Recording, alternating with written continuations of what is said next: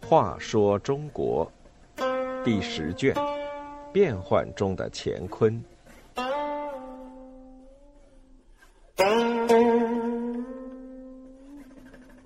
四十八，冯道教明宗读永田家。李嗣源算得上是个节俭的皇帝，但面对他的得意，冯道还是说出了一番进一步体恤老百姓的大道理。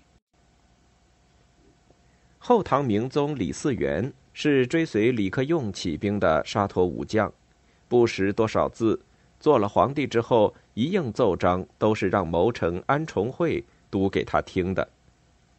但安重惠出身北方武将之家，书也读的不多。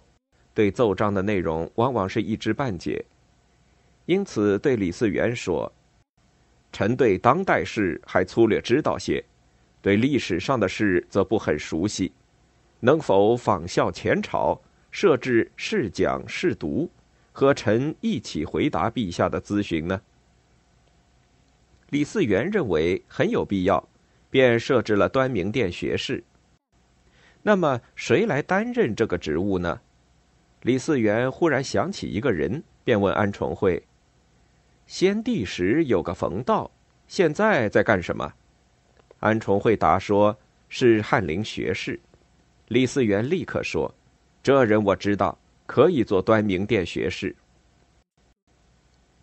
冯道从小就喜欢读书，因为发奋努力，长大后成了博古通今的学者。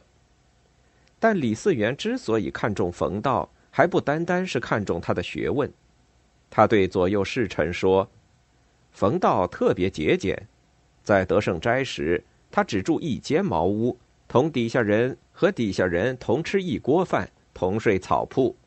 他父亲死后，他回家奔丧，就耕田打柴，和农夫相处在一起，一点不介意自己曾做官显贵，这才是真正的读书人。”原来李嗣源更看重冯道的品德，这也不奇怪，因为李嗣源自己也算是个节俭的皇帝。他登基不久就杀了横征暴敛的孔谦，又减轻了老百姓的不少负担。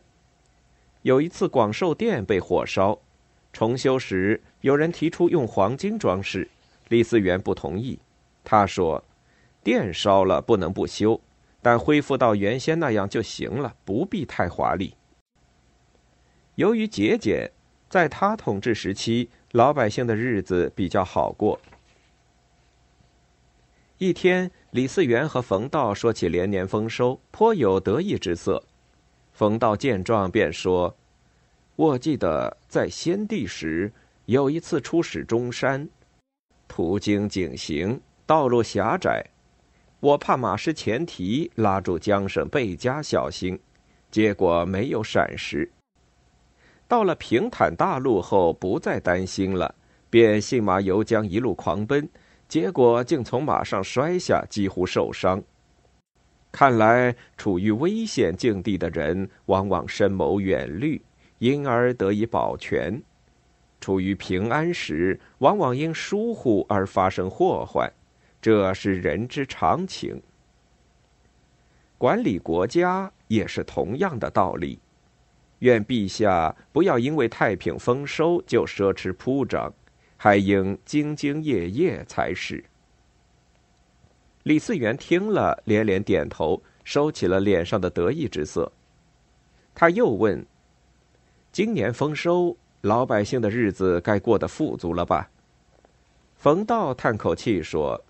粮食欠收，农民就会饿死；丰收，粮价暴跌，农民同样会受害。不管丰收，都要受苦，只有农家。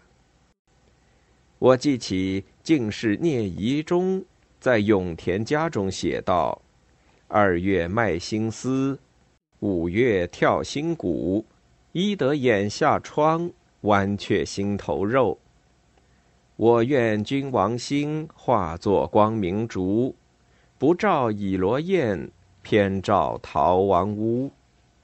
他说出了农家的艰辛啊！当君王的不能不了解这些。李嗣源听后觉得这首诗很好，让人把它抄录下来，以后便经常诵读。李嗣源以后确实注意关心农民的利益和人民的甘苦，他曾下令放了专供皇帝打猎用的猎鹰，并下令以后不许再进贡。后世的人认为。